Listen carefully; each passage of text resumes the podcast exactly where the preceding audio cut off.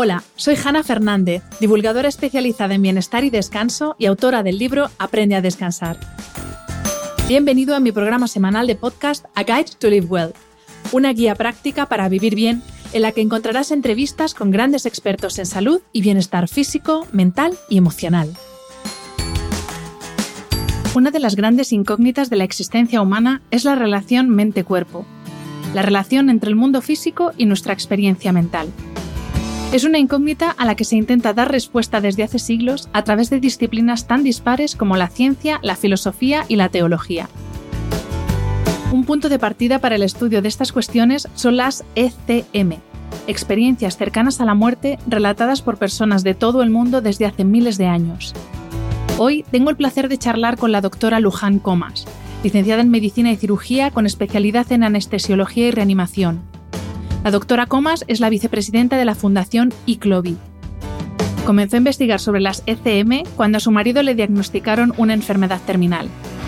Ha trasladado sus investigaciones sobre la visión tradicional de la muerte al libro Existe la muerte, ciencia, vida y trascendencia. When you're ready to pop the question, the last thing you want to do is second guess the ring. At Bluenile.com, you can design a one of a kind ring with the ease and convenience of shopping online. Choose your diamond and setting. When you find the one, you'll get it delivered right to your door. Go to Bluenile.com and use promo code LISTEN to get $50 off your purchase of $500 or more. That's code LISTEN at Bluenile.com for $50 off your purchase. Bluenile.com code LISTEN. Bienvenida, doctora, y muchísimas gracias por aceptar la invitación a este podcast. Bueno, ya hace mucho tiempo que tenía muchas ganas, Hanna, de, estar en tu programa. Te agradezco mucho que a pesar de este largo tiempo de espera del COVID, nos hayamos reencontrado. Gracias y gracias a todos los que nos están escuchando. Sí, porque a lo que se refiere la doctora es que este episodio lo tendríamos que haber grabado el 13 de marzo de 2020, es decir, cuando nos encerraron a todos. Yo ese día debía estar en Barcelona grabando este y otros, y otros podcasts y bueno, pues vino la vida como vino y, aquí estamos, dos años después y como me decía muy sabiamente la doctora antes, eh, pues, pues mejor, porque tenía que ser así y ya está, tampoco hay que darle mucha vuelta, ¿no? Exacto. Pues, eh, doctora, ¿te parece que te tute? Te llamo Luján, ¿no? Por favor. Más cómoda todo esta, este rato hablando. Pues, eh, Luján, la primera pregunta que te quiero hacer es eh, que nos expliques en qué momento empiezas tú a tener dudas o empiezas a plantearte cuestiones sobre la existencia o no de la muerte, tanto por cuestión personal como por, por tu trabajo día a día en, en las cirugías de urgencia. Pues la verdad es que mi vida ha estado rodeada siempre de la muerte, porque yo nací después de la muerte de una hermanita mayor de cinco años y de dos abortos tardíos. O sea, yo fui un embarazo muy esperado, pero después de tres episodios de muerte.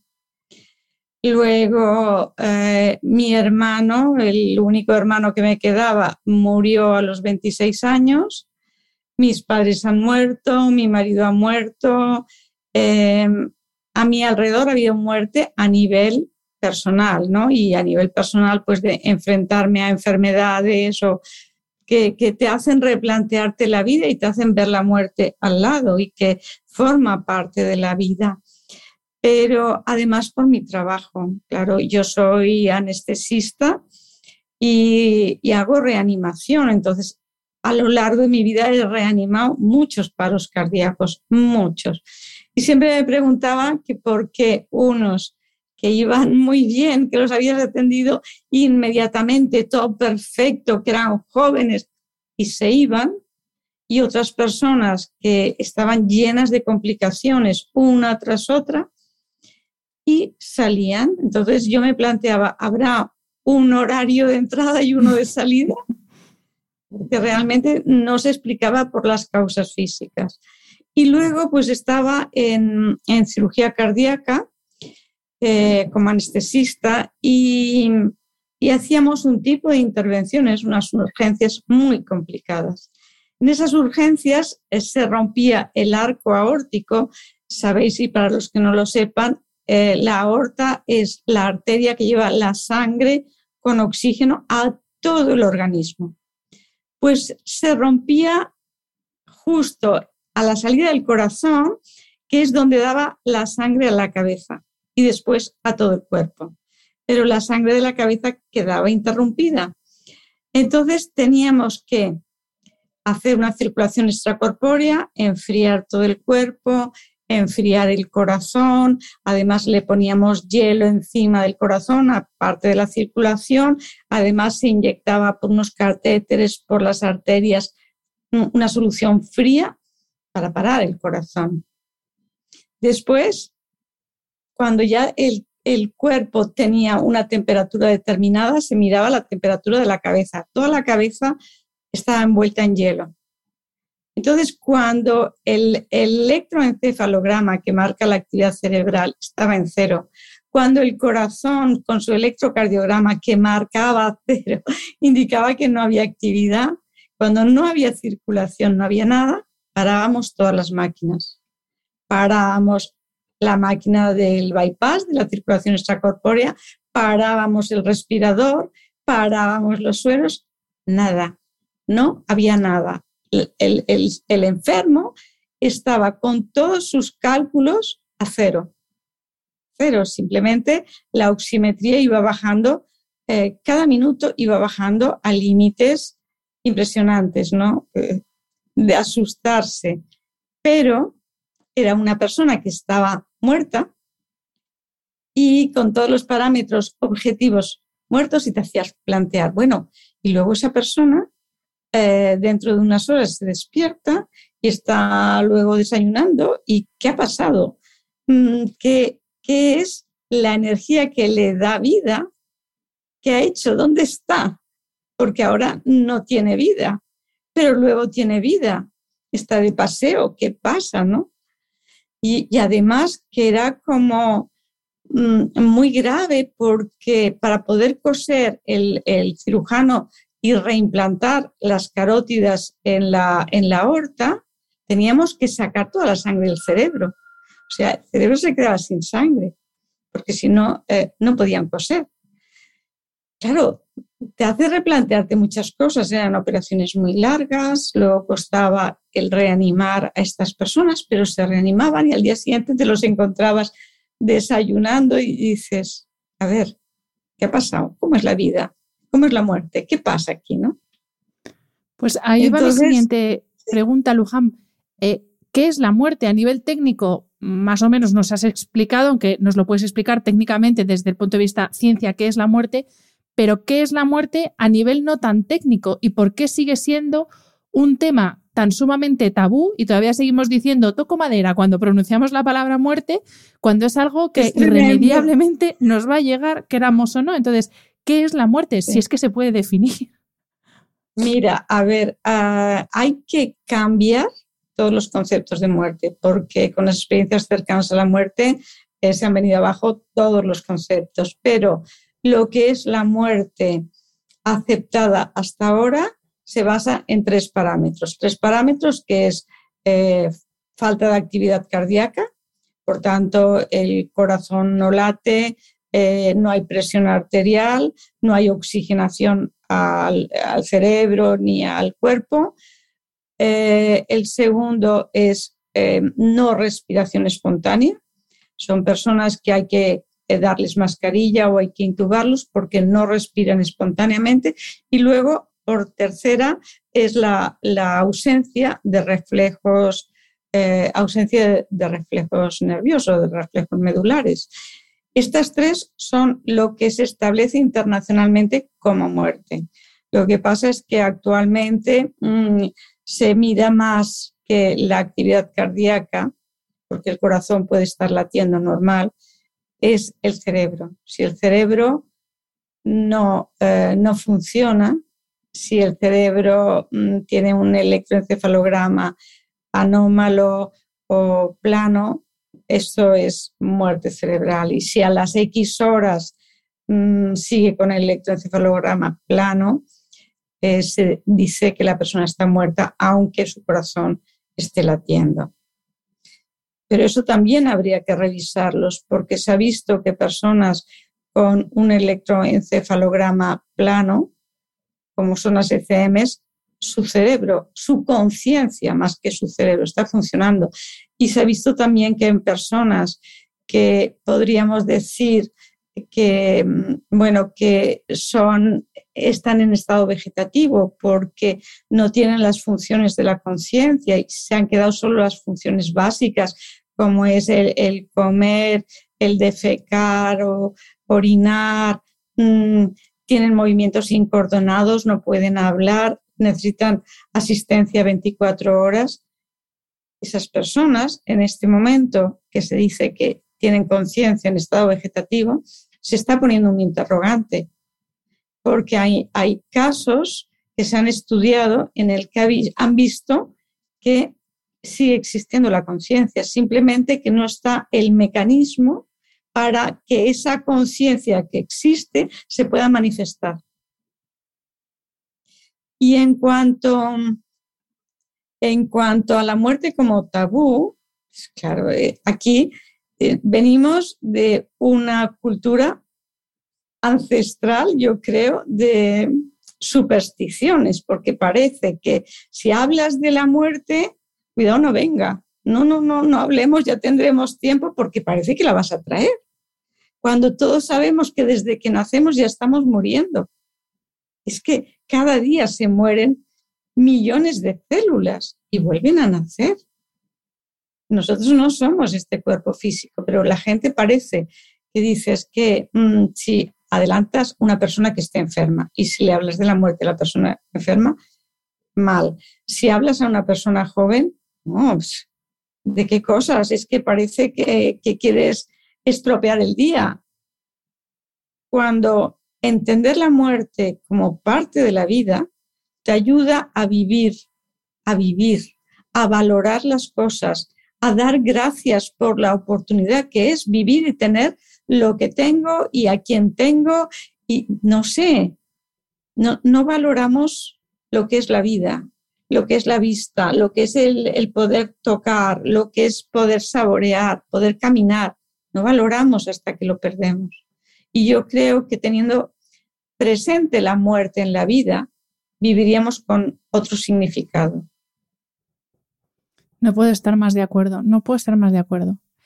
Pues eh, vamos a hablar, Luján, si te parece, de las experiencias cercanas a la muerte, que yo la primera vez que oí hablar de esto fue a ti precisamente en un programa de Cuarto Milenio. La gente que me sigue y me escucha habitualmente sabe que soy fan absoluta y que persona que sale en Cuarto Milenio yo intento entrevistarla porque la verdad es que vais gente alucinante. Y es la primera vez que oí hablar de las experiencias cercanas a la muerte. Y te quería pedir que nos expliques qué son, si es pues eso, una persona que está en muerte clínica pero luego vuelve a la vida, o sea, qué es exactamente y sobre todo qué elementos tiene común entre personas tan sumamente distintas como, pues, pues personas diferentes porque tienen distinta cultura, distinta edad, distintas condiciones de vida, distinta forma de entrar en esa muerte clínica, o sea, ¿Cómo, sabemos que una ECM es una ECM y no es una alucinación, por ejemplo, o, algo diferente? Bueno, mira, ah, para la gente yo definir que ECM es experiencias cercanas a la muerte, la voy a definir en un contexto de un hospital, un contexto médico. Eh, lo otro pueden ser salidas del cuerpo, puede ser que te hayas tomado una droga, que uno tenga facilidades a través de una respiración que pueda tener esa conciencia expandida, eso está muy bien, pero para mí no son experiencias cercanas a la muerte. A lo que yo les llamo y a lo que mm, en la Fundación ICLOBI eh, queremos estudiar es aquellas personas que están en un hospital, es decir, monitorizadas y hay un diagnóstico de una muerte clínica porque el corazón o fibrila o está en asistolia, es decir, no está funcionando para llevar sangre al organismo. Entonces, nosotros sabemos que el cerebro es el órgano más sensible al déficit de oxígeno, tanto que a los 10, 12 segundos, 15 segundos de parada del corazón, el cerebro no recibe oxígeno y cae en inconsciencia. Si cae en inconsciencia, no puede ejercer su función, que es la conciencia, porque a mí me enseñaron que la conciencia es producto del cerebro.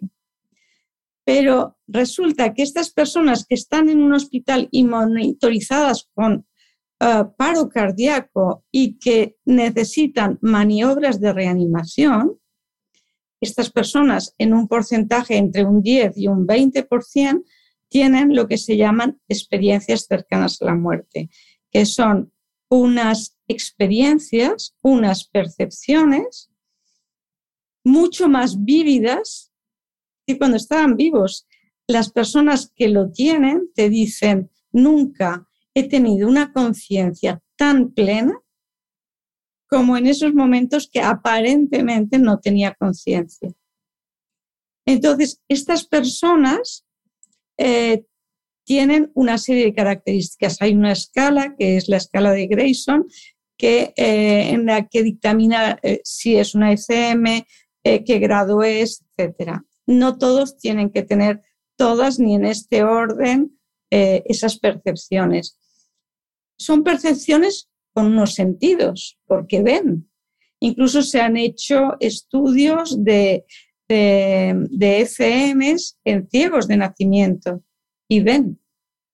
Y luego se puede constatar, porque te dicen, es una persona que iba vestida así, lo que sea.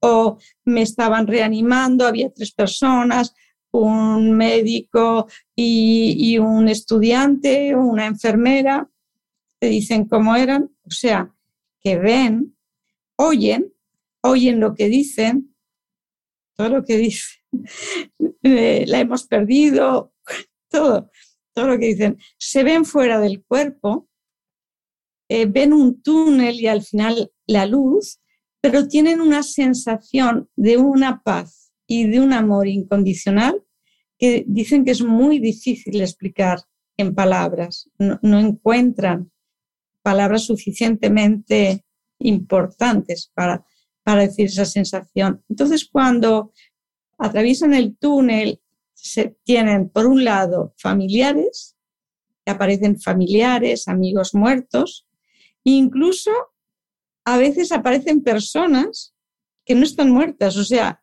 el muerto, el que ha tenido el paro, no sabe que esa persona está muerta. A veces no se lo han dicho por, por temor a que bajase su energía o que le afectase mucho y dicen, pero tú qué haces aquí si tú no estás muerto? O sea, tienen conciencia de que están muertos, pero que siguen vivos.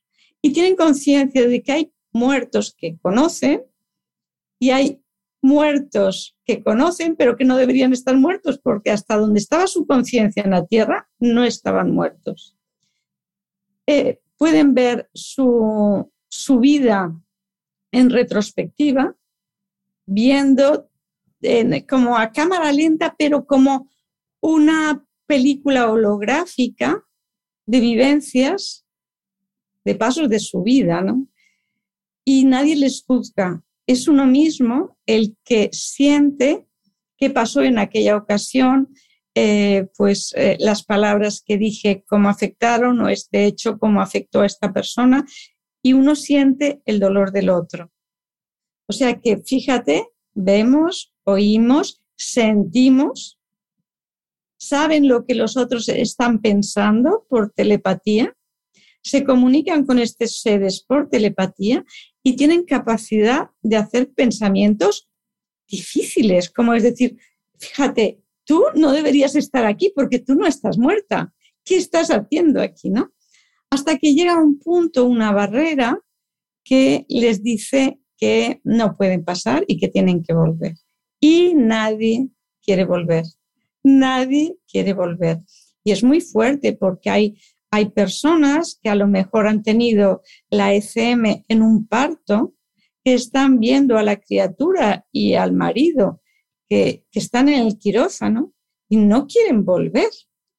O que tienen hijos pequeños. Hay una doctora americana que escribió un libro después de muchos años de que le había pasado por porque tenía el, dolor de, decir que no había nada que le retuviera en la tierra y que no quería volver y tenía unos hijos pequeños para que lo pudieran entender, ¿no?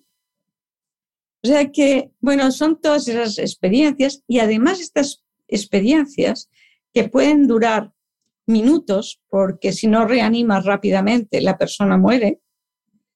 Si esa reanimación ha sido rápida eh, y la persona se recupera, esta experiencia le cambia la vida. O sea, los que vienen puede tardar en manifestarse la ECM o no decirlo muchos años, pero una vez que lo dicen ya no tiene vuelta atrás. Y su vida pues cambia mucho. Su vida mm, son como mucho más espirituales.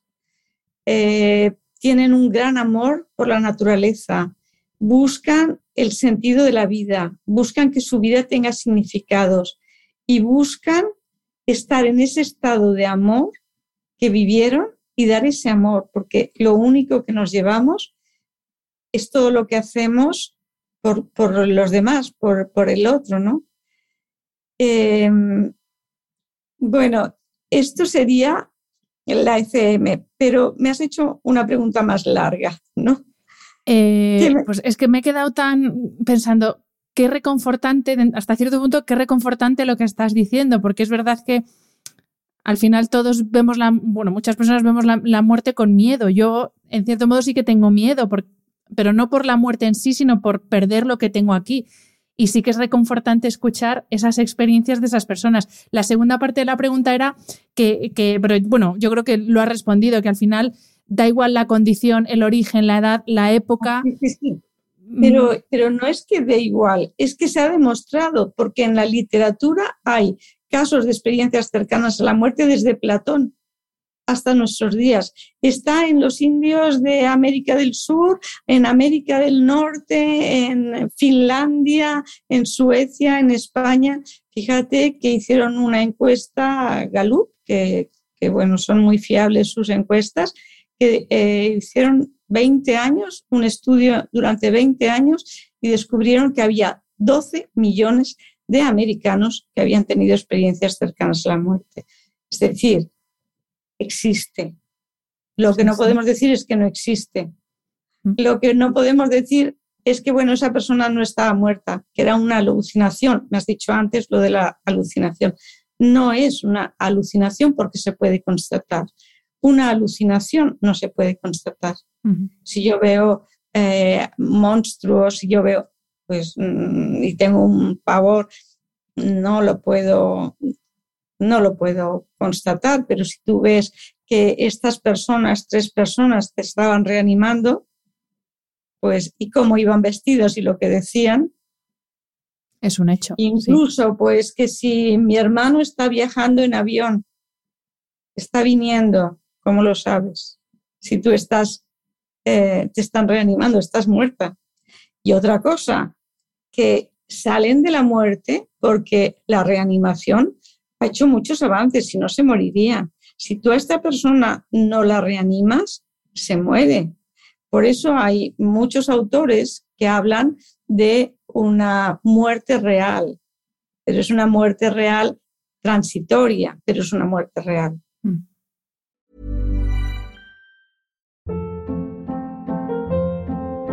Hold up. What was that? Boring. No flavor. That was as bad as those leftovers you ate all week. Kiki Palmer here, and it's time to say hello to something fresh and guilt-free. Hello Fresh. Jazz up dinner with pecan-crusted chicken or garlic butter shrimp scampi. Now that's music to my mouth. Hello Fresh. Let's get this dinner party started. Discover all the delicious possibilities at hellofresh.com.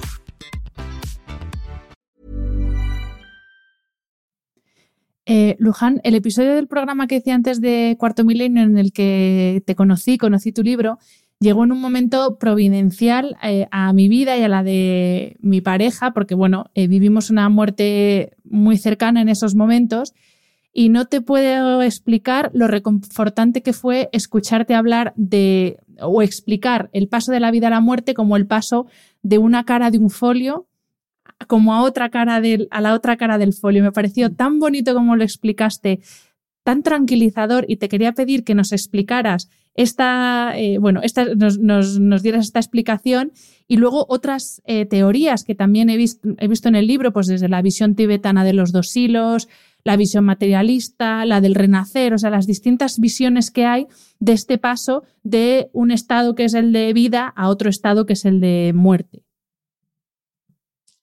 Bueno, podríamos decir que eh, el estado de vida al de muerte es eh, que se va esa energía que le da vida al cuerpo, que le puedes llamar alma, le puedes llamar energía, le puedes llamar como tú quieras.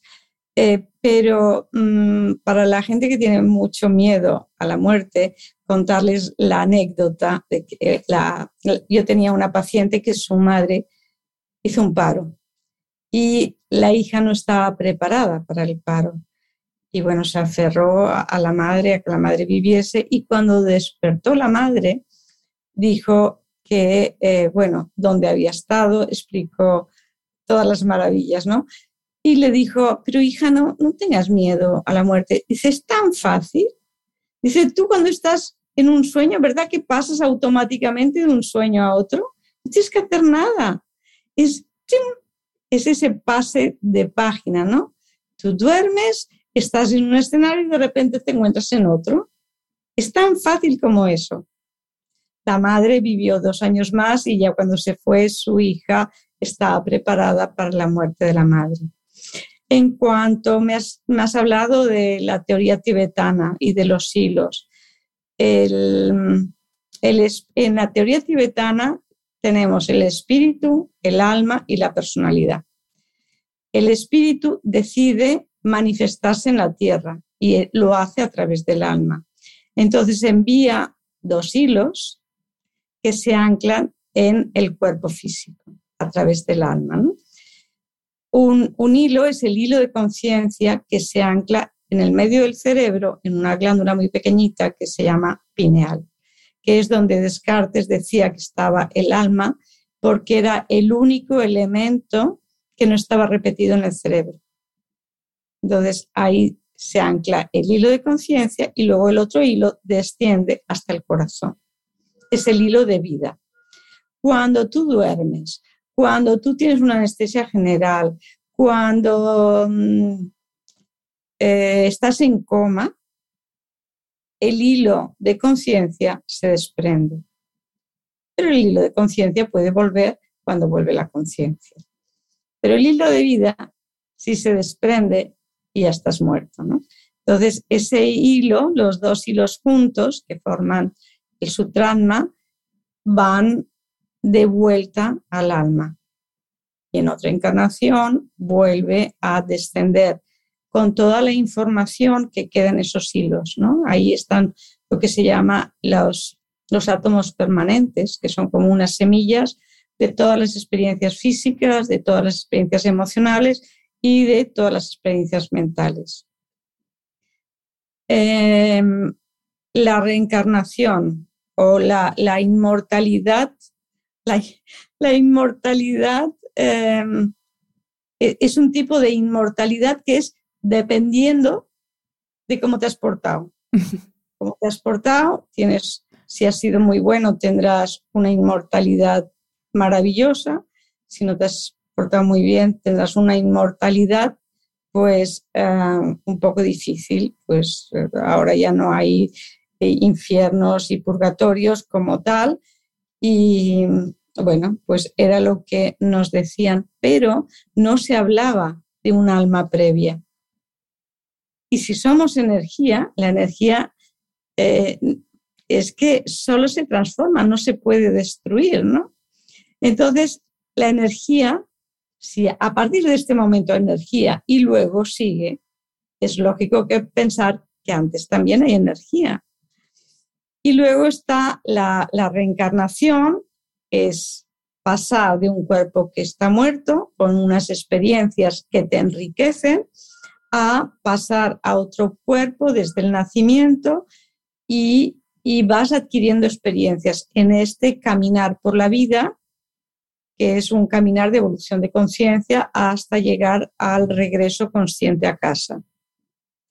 Entonces, eh, tú te vas reencarnando hasta eh, que no tengas ningún karma, es decir, hasta que tu alma esté limpia, en equilibrio eh, y que puedes volver solo en el caso que tú quieras hacer algo por la humanidad, no porque tengas que volver. Son los maestros, etc. Y en, la reencarnación hay libros eh, con, con, unos análisis muy interesantes del doctor Jan Stevenson sobre, hizo un estudio de más de 3.000 casos de reencarnación en niños en India y en Europa. Eh, y hace eh, un, un, libro, se llama 20 casos sugestivos de reencarnación. Y ¿Había alguna pregunta más dentro de esta pregunta? No, no, no, eran las teorías, pero es que ahora estaba pensando, me voy a salir un poco del tiesto ahora con esta pregunta, pero me acaba de surgir. Ahora hay una corriente muy fuerte dentro de la medicina, eh, dentro de la medicina de la longevidad, y hay algunos muy avanzados, digamos, que ya incluso están eh, hablando de la inmortalidad, que ya, hay, ya han nacido seres humanos que son inmortales, no hablando de que pueda haber un accidente, o sea, si es por un accidente, pues sí, no, que ya no vaya a existir la muerte, sino que existe la inmortalidad, mm, digamos, por causas tipo enfermedades, etc. Claro, te quería preguntar tú qué opinión tienes de esto. Es que yo considero que somos inmortales. Es que ya considero que somos inmortales. Claro, pero ellos hablan también de cuerpo físico, de frenar eh, el deterioro de nuestro organismo de tal forma que no haya muerte física, por así decir. Si yo te digo que todo en la naturaleza tiene un equilibrio, si nosotros nos dedicamos únicamente al cuerpo físico y no va acompañado del cuerpo emocional y del cuerpo mental y del cuerpo espiritual, em, fallará. Fallará mm, porque somos seres completos. Entonces, eh, que en un momento determinado, debido a que por una elevación de tu espíritu, por un aumento de tu vibración, tus células vibren con otra, otra frecuencia y no se enfermen, eso es otra cosa. Mm. O sea, pero poner el foco en la parte física eh, es como decir que una enfermedad es es mm, un proceso físico. Claro que es un proceso físico, pero hay muchas más cosas. Y si no solucionamos eh, las visiones de las cosas o cómo te tomas la vida mm, o no cambias una serie de patrones, volverás a lo mismo. Mm. O sea, si todo eso se acompaña de que somos mucho más que un cuerpo físico y se miran todos los aspectos, me parece maravilloso. ¿Por qué no? Pero es que no necesitaremos ninguna técnica, porque nosotros a través nuestro y a través de una elevación de la vibración, pues a través de, la meditación, del sonido, de vivir con la naturaleza, eh, esas células tienen, tienen eh, otra energía, otra vibración. Y a propósito de, pues eso, de que tú ya crees que somos inmortales, em, creo que es en el libro donde lo dices que, que, el, o sea, que el alma tiene capacidad de sobrevivir a la muerte del cuerpo. Y esto querría enlazarlo con, con, otra idea que para mí es muy reconfortante, que es que aunque nos vayamos de este mundo físico que conocemos, de alguna forma, a través de nuestra alma, seguimos conectados a las personas que se quedan aquí. Y te quería preguntar si eso es la trascendencia. Bueno, de entrada, todos somos trascendentes, no hay que esperar a después de la muerte. Estamos aquí por una trascendencia, incluso a veces eh, yo me he encontrado que eh, acompañando a personas que son ateas, en el momento que se van, eh, hacen una revisión de su vida y si su vida ha tenido sentido. Para mí eso es trascendente. Entonces, trascendente es dar un simbolismo, es que tenga un valor, un significado, algo más. Entonces, no hay que esperar a la muerte. Eh, me hablas de la muerte, que, eh, que, el alma puede sobrevivir a la muerte del cuerpo físico, pero es que no es que pueda sobrevivir, es que nunca está afectada por ese cuerpo físico.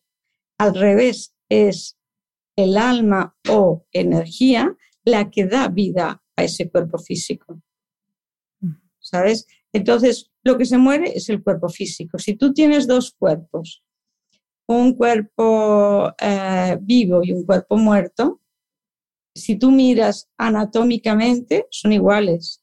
Tienen los mismos órganos, los mismos aparatos, los mismos sistemas, el mismo número de células, todo, todo igual. Pero uno tiene vida y otro no. Y cuando uno ve a una persona muerta, es una sensación impresionante de que es un cascarón vacío, de que el ser que vivía allá ya no lo habita. Es impresionante. Entonces, es como, con todo respeto, es una cosa que está allá, que es materia, pero que no, no, no, no es nada. El ser sigue viviendo. Mm. Entonces, a través de física cuántica, sabemos que dos, dos, electrones de un mismo elemento, cuando se separan, y se pueden separar a años luz, porque además se ha hecho desde la época de Einstein. Em, este, este experimento y siempre ha dado lo mismo.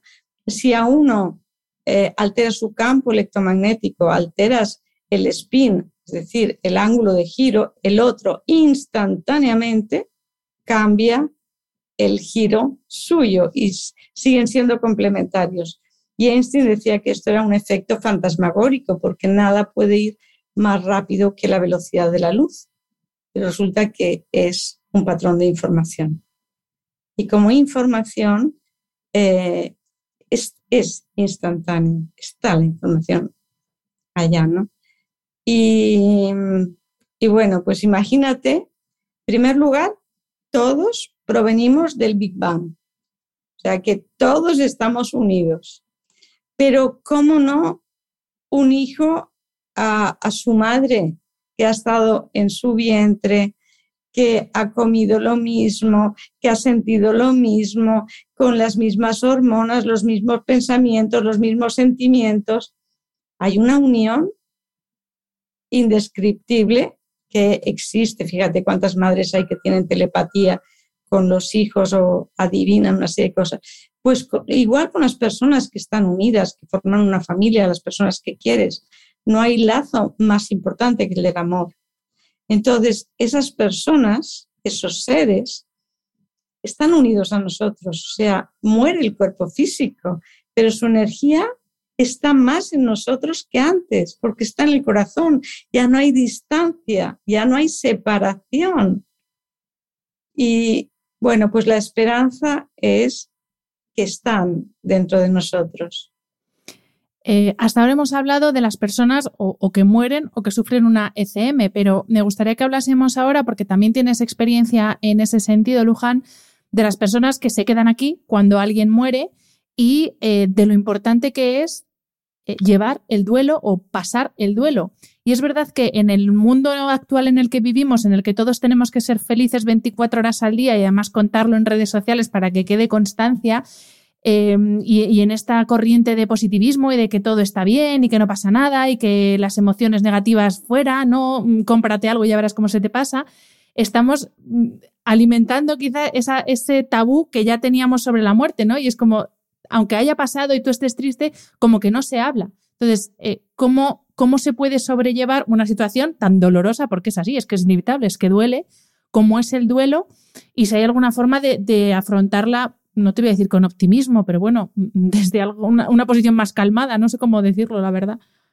Mira si lo consideramos importante, esto que eh, hacemos un, un curso que dura un año eh, de acompañamiento para el tránsito y para el duelo en la Fundación ICLOVI, porque es importantísimo, porque para poder acompañar tienes que, que aprender la empatía, tienes que, a veces no hay que hablar, hay que permitir al otro ser, hay que permitirle que llore. Muchas veces la familia mm, te dificulta el que llores porque consideran que si lloras es que no estás bien. Entonces tú no puedes ser tú.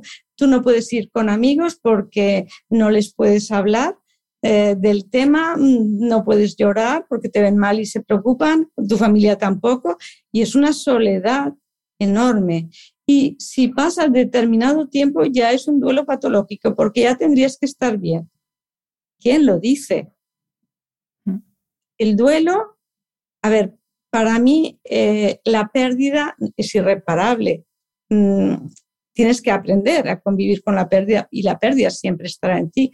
Pero si lo podemos transformar porque siempre esté en ti el ser querido, eso ayuda. Si podemos transformarlo en que nadie acompañe diciéndole no llores o vale, a veces solo hay que escuchar porque estas personas no pueden hablar con nadie.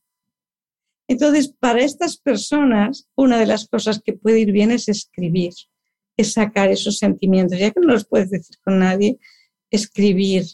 Y, incluso esos libros que te sirven de terapia, luego pueden, pueden publicarse y ayudar a otras personas.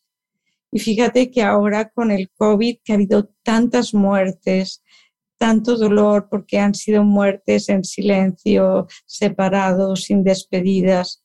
Hay mucho dolor en este momento, ¿no? Y la gente necesita hacer el proceso de duelo. Si no haces el proceso de duelo correctamente, mm, saldrá en otro momento. Entonces, que se permitan hacer el proceso de duelo, que se den el tiempo que necesite, que no es eh, tapar como el que pone una y ya está, y a seguir. No, eh, es un aprendizaje. Y realmente, eh, si uno hace un duelo bien hecho, hay unos cambios impresionantes, impresionantes, porque uno lo que va buscando son respuestas y empiezas a buscar respuestas y empiezas a ir un poco más allá y empiezas a buscar sentido a la vida y cambias. Y al cambiar tú, cambia todo tu alrededor. Yo a veces creo que los que se van, se van para que los que quedamos hagamos el cambio. Yo creo que, que sí. Entonces hay que verlo como esa crisis del duelo transforma esa oruga en mariposa. Es una oportunidad. Y hablando de oportunidades, Luján, eh, claro, tú has tenido contacto con personas que han, que han experimentado una ECM, pues no sé, creo, que has estado más de 30 años, ¿no? En, eh, con la, en la práctica médica, o sea, que has tenido experiencias de sobra. Y nos decías antes que, bueno, que ninguno quería volver, eso para empezar, pero luego ya, una vez que han vuelto, ¿qué, qué, contaban o, o, o qué, cuáles son esas grandes lecciones o esos grandes cambios que hicieron después de esa experiencia en su vida para ver si los que todavía estamos aquí nos ponemos un poco la pila y dejamos de, ver pasar la vida sin, aprovecharla y sin disfrutarla. ¿Cuáles son esas grandes lecciones o esos grandes cambios de creencias incluso y de valores que experimentaron estas personas? Tienen cambios tan importantes que una de las, eh, en los estudios, una de las em, secuelas, entre comillas, son las separaciones. Hay un 70% de separaciones porque claro, ya no le interesa lo mismo que le interesaba a la pareja. La cosa material ya no interesa. Eh, el tener todo esto, el aparentar, no interesa. Interesa todo aquello que tú puedas dar. Interesa todo aquello que tenga sentido a tu vida, que le dé significado, que hayas aprendido. Y el aprendizaje de todo es el amor. O sea, es cómo vivir el amor y cómo dar amor. Y te vas con esa maleta y solo te vas con lo que hayas experimentado como amor. Y, bueno, tienen más contacto con la naturaleza, son más espirituales, mm, tienen más empatía, ayudan a la gente. ¿Sabes? Es que yo creo que venimos dentro de, todas las cosas que venimos a hacer, una y muy importante son las relaciones. A, a, ser parte de una gran familia humana, a darnos lo mejor, porque sabes que si tú das lo mejor, la otra persona lo recibirá y si no, queda en ese entrelazamiento cuántico que hace mejor el planeta Tierra a las otras personas porque estamos todos conectados. Todo lo que yo avance, lo, lo avanza el resto.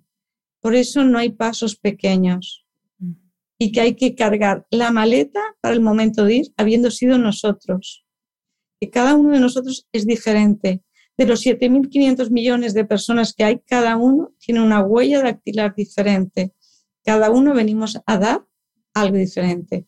¿Qué puedo dar? Amor. Esto es lo primero. Amor.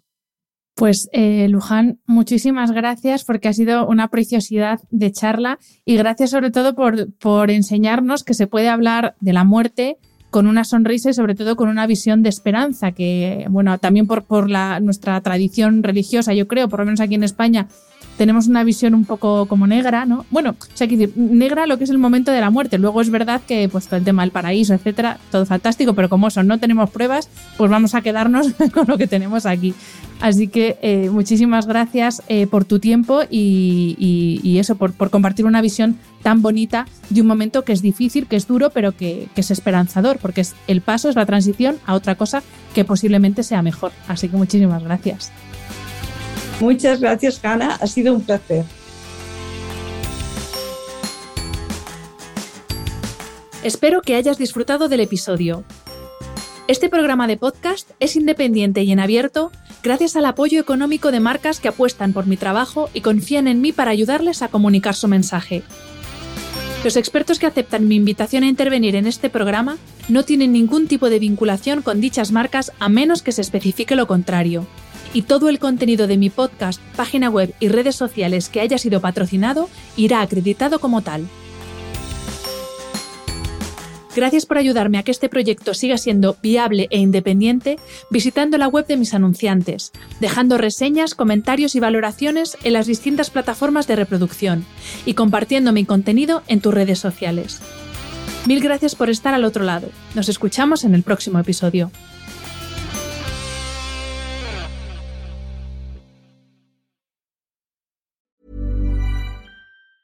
Ever catch yourself eating the same flavorless dinner three days in a row? Dreaming of something better? Well, HelloFresh is your guilt-free dream come true, baby. It's me, Kiki Palmer.